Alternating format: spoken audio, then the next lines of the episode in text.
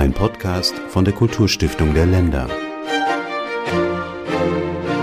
Ich grüße ganz herzlich unsere Zuhörerinnen und Zuhörer zu diesem mittlerweile 25. Podcast und es ist mittlerweile der dritte Kulturminister, der in einem unserer Podcasts zu Wort kommt. Am Telefon bin ich jetzt verbunden mit Dr. Klaus Lederer, promovierter Jurist, Berliner Senator für Kultur und Europa und Vorsitzender der Kulturministerkonferenz. Ich grüße Sie, Herr Lederer. Hallo, herzliche Grüße.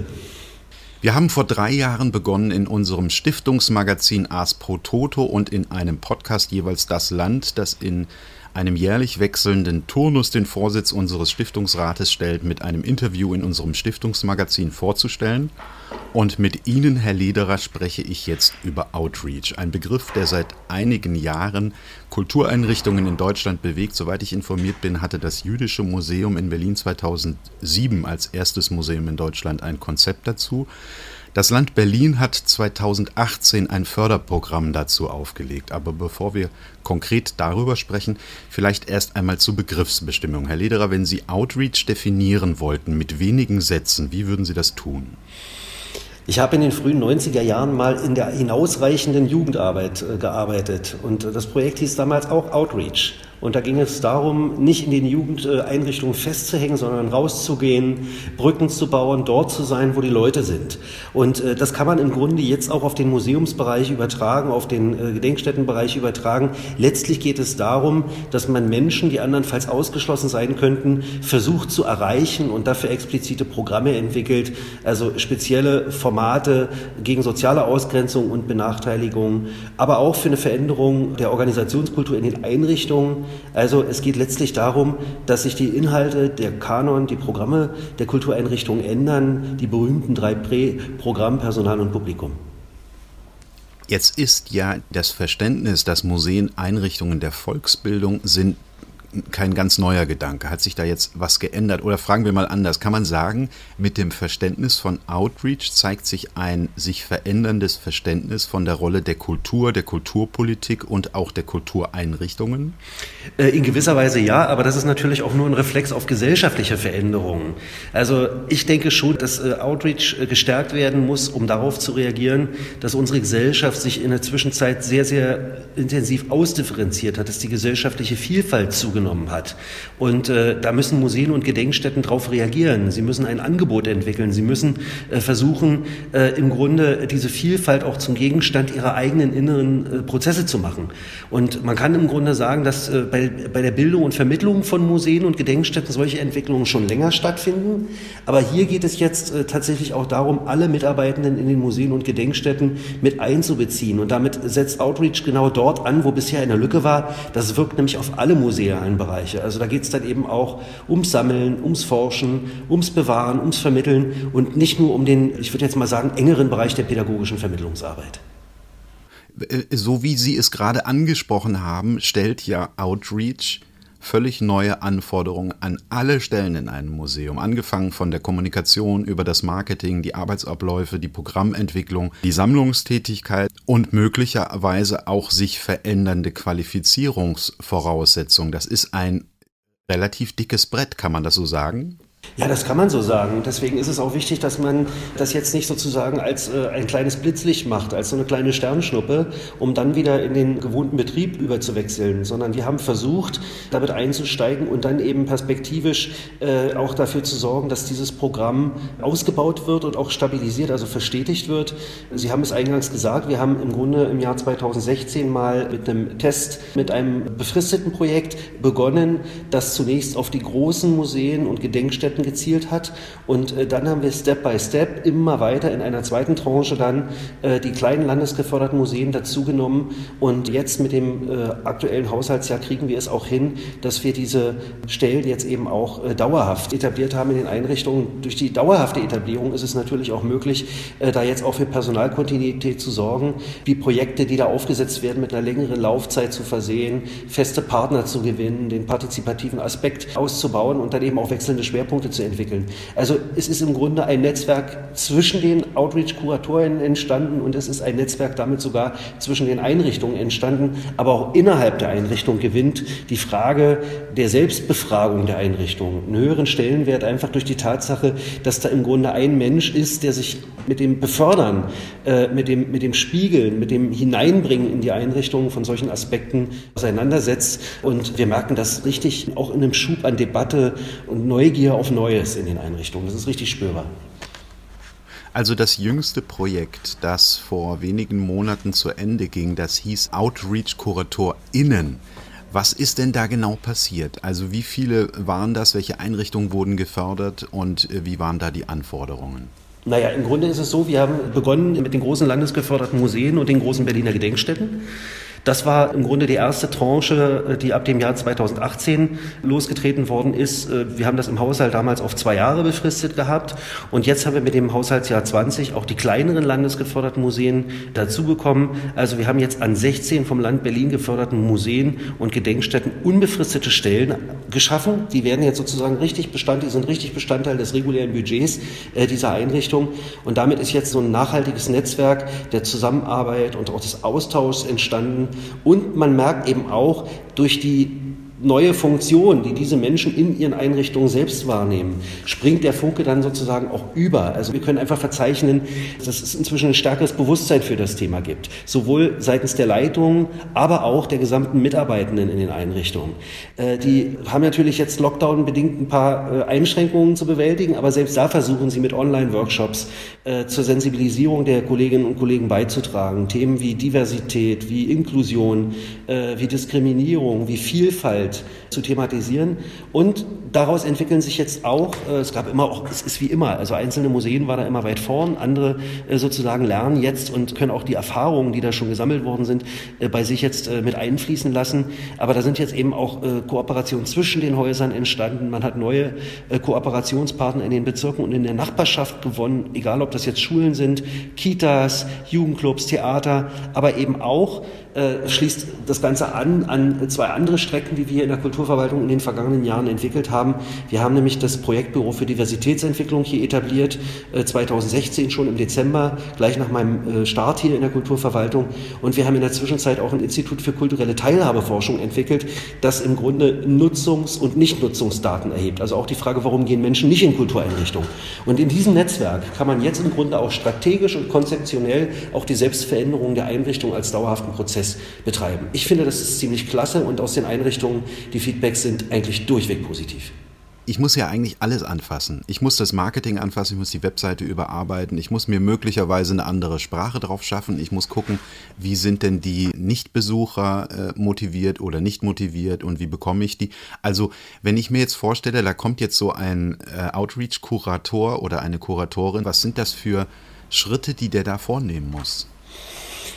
Naja, also zum einen, äh, wenn eine Einrichtung sagt, wir besetzen eine solche Stelle, dann reflektiert sie, glaube ich, schon, dass da auch etwas fehlt. Also, dass da ein systematischer Prozess fehlt, äh, bei dem man äh, abteilungsübergreifend plant, evaluiert, gestaltet äh, wie kommen wir an gesellschaftliche Gruppen ran, die dieses Kulturangebot, was man da selber macht, aus den unterschiedlichsten Gründen eben nicht eigeninitiativ wahrnehmen. Das ist das Problem. Und äh, deswegen ist es auch nicht, Sie haben es völlig richtig beschrieben, nicht richtig, das jetzt auf, allein auf die Gewinnung neuer Besucherinnenschaften zu reduzieren, sondern ist genauso wichtig, dass äh, die Einrichtungen verstehen, es ist nicht eine neue Form des Marketings sondern es geht letztlich darum, die Einrichtungen umzubauen zu Orten der Beteiligung und der Partizipation. Und dazu braucht es dann eben auch Inhaltsveränderungen. Museen verändern sich, haben sich immer verändert und werden sich auch weiter verändern.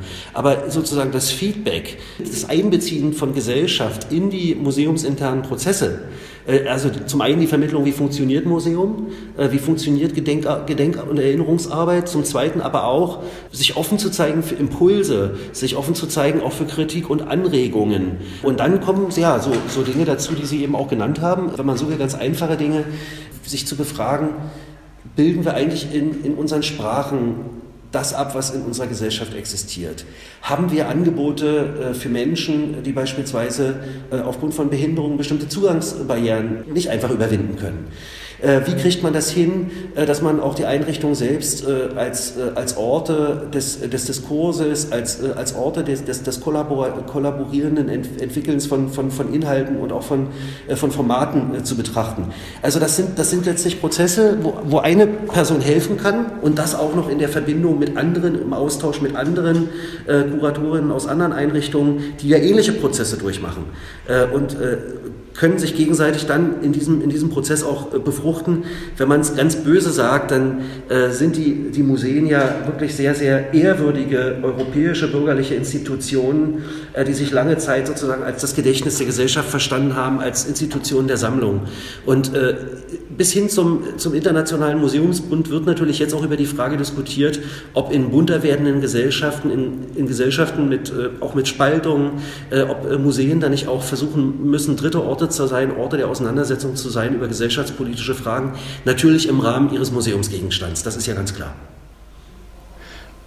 Man, man, kann sagen, im Unterschied zu der Gewinnung neuer Besucherinnen und Besucher ist Outreach ein Bemühen von Kultureinrichtungen, eine neue Haltung anzunehmen in äh, der Hinsicht, wie Sie sie gerade beschrieben haben. Das kann man ohne weiteres unterstreichen. Und das wird ja dann auch an den praktischen Beispielen auch gut deutlich, wie sowas funktionieren kann. Und es gibt mit Sicherheit kein, kein, kein One-Size-Fits-All. Ne? Es hängt natürlich auch also davon ab, was, äh, welchen, welchen Gegenstand, welchen, welchen historischen oder Gegenwartsgegenstand äh, eine, eine, eine Gedenkeinrichtung oder eine, eine Museumseinrichtung hat. Ähm, und äh, daraus muss man das denn entwickeln. Also es, wird, es kann sich nicht loslösen, deswegen sage ich, es ist kein Marketing, es kann sich nicht loslösen vom inhaltlichen Auftrag der Einrichtung. Haben Sie denn vielleicht mal ein konkretes Beispiel, das so ein bisschen plastisch wird, was äh, eine Einrichtung da so an Projekten macht, auf wen die zugeht, wie die das dann umsetzt? Also ich glaube, dass, äh, dass eine Einrichtung, die schon vorher sehr weit war, äh, sich diesen Prozessen zu widmen, ist die Berlinische Galerie. Wir hatten zum Beispiel im Jahr 2019 äh, das, das Programm Standortwechsel, wo die Berlinische Galerie zusammen mit Jugend im Museum bisher wenig wahrgenommene Stimmen im Museumsraum zusammengeholt hat. Ähm, da wurde äh, im Grunde sozusagen eine Residenz für Berliner Kollektive entwickelt, die künstlerisch tätig sind, aber nicht ohne weiteres Zugänge haben und mit Künstlerinnen und Künstlern, die schon länger mit benachteiligten Gruppen arbeiten.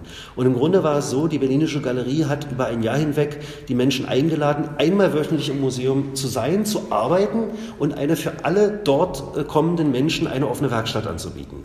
Und damit hat man im Grunde nicht nur durch das Reinholen Dritter den eigenen Standort im geografischen Sinne erweitert, sondern man hat sozusagen den, den eigenen Standpunkt und die, den eigenen Standort auch in inhaltlicher Weise äh, erweitert und überdacht. Die erste Gruppe, die eingeladen worden war, war die Kunstwerkstatt Kreuzberg der Lebenshilfe, eine sogenannte Behindertenwerkstatt. Die Gruppe war dann 2019 einmal pro Woche im Atelier Bunter Jakob dabei und hat dann in den Ausstellungen ähm, äh, äh, Einblicke äh, organisiert, hat Tanzperformances gemacht, hat sozusagen eingeladen auch zur Kritik und zum Reflektieren künstlerischer Methoden und nicht zuletzt sind daraus dann auch neue Kunstwerke entstanden. Und äh, vom 6. September bis zum 25. November hat dann äh, die Berlinische Galerie eine Ausstellung gemacht, die hieß äh, 207 Quadratmeter Raum für Aktion und Kooperation. Und dort war dann das Ergebnis dieser, dieser Arbeit sichtbar. Dort konnten dann im Grunde auch, auch die übrigen, also auch das Stammpublikum sozusagen und natürlich auch die Kolleginnen und Kollegen aus dem Unternehmen, äh, aus der Einrichtung selbst, ähm, äh, einen Eindruck bekommen von diesen Arbeiten. Und da wurden einfach ein paar Selbstverständlichkeiten und Konventionen ähm, hinterfragt, die normalerweise in einem Kunstmuseum gelten. Und das hat richtig Leben in die Bude gebracht, das kann man wohl so sagen. Ich kenne dieses Projekt äh, der Berlinischen Galerie so ein bisschen, ähm, die ja auch, äh, wie Sie ja schon sagten, das große Glück hat, dass sie mit Herrn Dr. Thomas Köhler eine Hausspitze hat, die sehr offen ist für so etwas. Ähm, das ist ja nicht allen äh, Einrichtungen gegeben. Unterstelle ich jetzt mal solche Change-Prozesse, die führen ja, man kennt das ja auch aus der Wirtschaft, sicherlich auch zu ähm, Frustrationen, weil es dann eben doch nicht so schnell geht, wie man gerne möchte. Ich weiß nicht, ob Ihnen das auch aus anderen Projekten zurückgemeldet wurde. Naja, also es ist ein generelles Problem. Äh, es gibt äh, zum Teil auch einen, also wenn, nehmen wir mal das ganze Thema, was ja akut gerade auch wieder beispielsweise im Bühnenbereich ist, äh, der, der Frage von, von Hierarchien, von Machtasymmetrien, von Diskriminierungsvorgängen in, in solchen Einrichtungen. Und auch da, es gab dann die MeToo-Debatte und dann gab es einen ganz, ganz großen Leidensdruck und dann gab es einen ganz, ganz großen Druck, dass sich ganz, ganz schnell was ändert. Aber natürlich ist das Verändern von Strukturen nichts, was man innerhalb von wenigen Tagen hinbekommt, sondern es ist etwas, was, äh, was auch Zeit braucht. Und ich sehe ja eben gerade die feste Etablierung unserer Outreach-Kolleginnen in den Einrichtungen als eine Möglichkeit, einen solchen Prozess zu unterstützen, einen solchen Prozess zu begleiten. Ähm, und das funktioniert ja eigentlich durch, gerade dadurch, dass wir diese Stellen jetzt geschaffen haben, äh, ein bisschen auch als ein, wenn man so will, äh, Beschleuniger solcher Prozesse. Trotzdem gibt es natürlich, ist das nicht konfliktfrei. Natürlich gibt es dann äh, auch mal Missstimmungen, Fragen, auch Konflikte, aber das gehört ja rein. Also ich meine, wo, wenn die Einrichtungen sind ja nicht, sollen ja sozusagen keine Tempel des Wissens sein, in denen äh, von oben nach unten durchgestellt wird, was jetzt äh, ähm, äh, der, der, der, Gegenstand der Arbeit ist, sondern sowas muss natürlich äh, im, im, Netzwerk, im Miteinander äh, äh, entwickelt werden. Und da gibt es dann eben kleine Schritte und kleinere Schritte und größere Schritte. Ich würde immer sagen, der Prozess selbst ist ganz extrem wichtig. Die Berlinische Galerie hat irgendwann ganz, ganz selbstverständlich begonnen, in jeder ihrer Ausstellungen Tastmodelle beispielsweise für blinde und sehbehinderte Menschen zu etablieren. Das ist inzwischen ein richtiger, fixer Bestandteil des Ganzen. Im Brücke-Museum haben sich jetzt äh, über Outreach-Kooperation äh, mit zwei Jugendzentren äh, und äh, einer, auch einer sogenannten Behindertenwerkstatt, nämlich der Lebenswerkgemeinschaft, äh, entwickelt. Da wird jetzt äh, ein Programm geplant. Im Museum wird ein Pavillon gebaut, wo die Forstgruppe der Lebenswerkgemeinschaft mitbaut und sich mit ihrer Expertise einbringt. und damit kriegt man auf eine sehr, sehr unprätentiöse, eigentlich auf eine sehr, sehr schöne und lebensnahe Weise äh, einfach auch äh, äh, hin, dass auch in den Einrichtungen selbst Sensibilisierungen wachsen. Ja, mit Blick auf, äh, mit Blick auf Ausgrenzungen, mit Blick auf Inklusion und Exklusion, äh, Diskriminierungsvorgänge, Rassismus, auch Sprache. Ähm, das ist eine wirklich äh, klasse Sache und ich könnte jetzt wirklich viele, viele Beispiele aus den, äh, aus den unterschiedlichen Einrichtungen nennen. Äh, äh Reaching Out for the Future, Zukunftsfantasien um 1900 im Bröhan Museum, wo ein mobiles Zukunftslabor entwickelt äh, worden ist, was dann auch äh, in, äh, in, in, sozialräumlichen Gegenden waren, ähm, wo das Publikum des, des, des Bröhan Museums jetzt nicht per se ähm, vermutet und verortet wird. Also solche Dinge, glaube ich, sind, sind eine ganz, ganz spannende Geschichte, um, um solche Change-Prozesse, ohne jetzt sozusagen als von außen aufgedrückt auf die Einrichtung ähm, quasi hierarchisch durchzustellen, was ja schon widersinnig wäre in sich, sondern die Einrichtung selbst in die Lage zu versetzen, ähm, solche Prozesse auch ähm, als einen Gewinn zu betrachten, als, als einen Schritt zur Weiterentwicklung zu betrachten. Und äh, ich habe das Gefühl, das gelingt. Sie haben es schon gesagt, unbefristete Stellen führen zu besserer Planbarkeit und auch einem Wissenszuwachs, also zu mehr Kontinuität. Kann man denn angesichts der Corona-Pandemie auch von einer solchen Kontinuität bei der finanziellen Ausstattung dieser Maßnahmen ausgehen? Also Berlin hatte in den Nullerjahren ja äh, eine ganz, ganz schwierige Haushaltssituation gehabt und in dieser Zeit sind äh, insbesondere natürlich auch bei den freiwilligen Aufgaben, bei den sogenannten freiwilligen Aufgaben und nach allgemeinem Verständnis äh, und zu meiner großen Verwunderung zählt Kultur da ja immer noch dazu, sind da ganz massive Einschnitte vorgenommen worden. Und insofern haben wir in den vergangenen Jahren jetzt Stück für Stück auch die Ausstattungssituation der Kultureinrichtungen verbessert. Und äh, das betrifft dann natürlich nicht allein den, äh, den Outreach-Bereich, sondern das betrifft natürlich auch die Form, auch die Projektmittel, die Ausstellungsetats, die es zum Teil überhaupt nicht gab, sondern die über Drittmittel äh, immer wieder äh, versucht werden mussten einzuwerben. Jetzt haben wir wenigstens einen kleinen Sockel, eine kleine Basis dafür geschaffen. Sowas wie digitaler Wandel ist natürlich eine Investition und äh, ist nicht einfach mal damit gemacht, dass man einmal das Computernetzwerk auswechselt, sondern dazu gehören ja dann eben auch äh, bestimmte Formen von äh, Digitalaffinität. Das heißt sozusagen, äh, Outreach ist eine Säule, ist ein Teil eines Prozesses, der aber durchaus eine größere Breite hat. Ich habe vorhin schon mal was äh, zu unserem Servicebüro Diversitätsentwicklung gesagt, äh, zur äh, kulturellen Teilhabeforschung gesagt. Aber natürlich müssen wir auch gucken, dass wir insgesamt versuchen, die Möglichkeiten zu nutzen, die Einrichtungen besser auszustatten. Ähm, da ist jetzt natürlich die Pandemie von vielen Beteiligten schon als einen Unsicherheitsfaktor wahrgenommen, äh, weil jetzt zwar äh, erhebliche Summen geflossen sind, um in, auch im Kulturbereich äh, zu stabilisieren, zu stärken, über die Pandemie zu helfen, aber natürlich machen sich auch bei uns alle Sorgen, dass dann irgendwann die Rechnung präsentiert wird und dass wir dann wieder in so eine schwierige Situation reingeraten, wie wir sie aus den Nullerjahren schon mal kannten. Und da kann ich nur sagen, wenn wir das täten, dann würden all diese Investitionen, all das, was wir jetzt losgetreten haben, vermutlich sehr, sehr schnell wieder einfach verdorren, versanden. Ähm, und das wäre tragisch, weil das würde Ich glaube, das würde perspektivisch auch dazu führen, dass Museen aus der gesellschaftlichen Mitte an den gesellschaftlichen Rand rücken, anstatt sozusagen ihren Standpunkt, ihren Standort neu zu definieren und selbstbewusst sozusagen auch die Debatten zu führen, die eine Gesellschaft, äh, eine diverse, eine vielfältige Gesellschaft führen muss. Gehen wir mal davon aus, dass diese Maßnahmen nicht versanden, sondern dass sie verfangen. Wie, wie sieht die Museumslandschaft mit Outreach aus in, sagen wir, 10 oder 20 Jahren? Wie wird die sich verändern? Also man darf ja mal ein bisschen träumen. Also ich hoffe, dass sie tatsächlich nicht erst äh, oder nicht ausschließlich und nicht zuallererst Orte der kulturellen Bildung für ein spezifisches Publikum äh, sind, äh, was von vornherein schon auch durch Sozialisation, durch, durch soziale Verhältnisse eine Affinität hat, eine bildungsbürgerliche Affinität hat, sondern dass sie tatsächlich als Orte begriffen werden, an die viele Menschen gern hingehen, weil man dort auch etwas über, über seine Gesellschaft lernt, über sich selbst lernt, über die Gegenwart lernt, über gesellschaftliche Prozesse lernt, äh, ähm, auch Krisen zu meistern. Wir sind mittendrin in einer Pandemie und vor uns äh, steht äh, der Klimawandel als eine ganz, ganz massive Menschheitsherausforderung, auch als eine existenzielle Menschheitsherausforderung. Und ich glaube, dass uns die Geschichte, dass uns die Museen, dass uns die, das Sammlungsgut in den Einrichtungen eine Menge verraten kann darüber.